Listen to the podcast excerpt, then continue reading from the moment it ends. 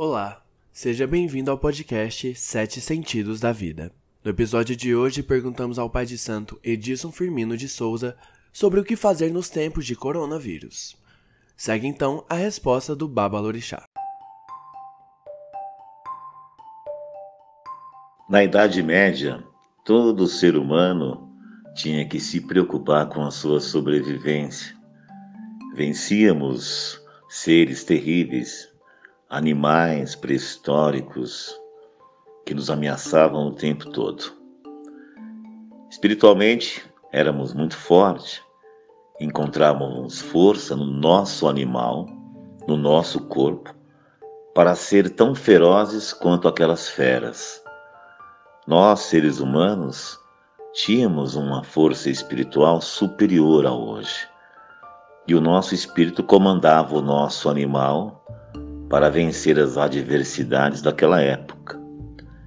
E nessa época de hoje, nessa época de influência, de vírus, temos que voltar ao nosso estado primitivo animal, buscando força interior, primeiro em Deus, Sabemos que somos espíritos e quando o espírito dá inteligência para o corpo, o corpo é um animal incrível, um sistema inteligente que irá com certeza combater todos os males causados por essa atual civilização.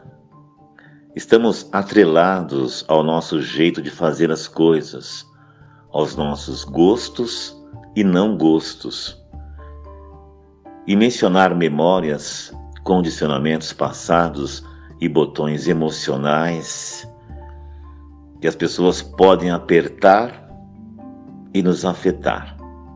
Um psicólogo cognitivo chegou a calcular que 90% dos nossos pensamentos hoje são os mesmos de ontem.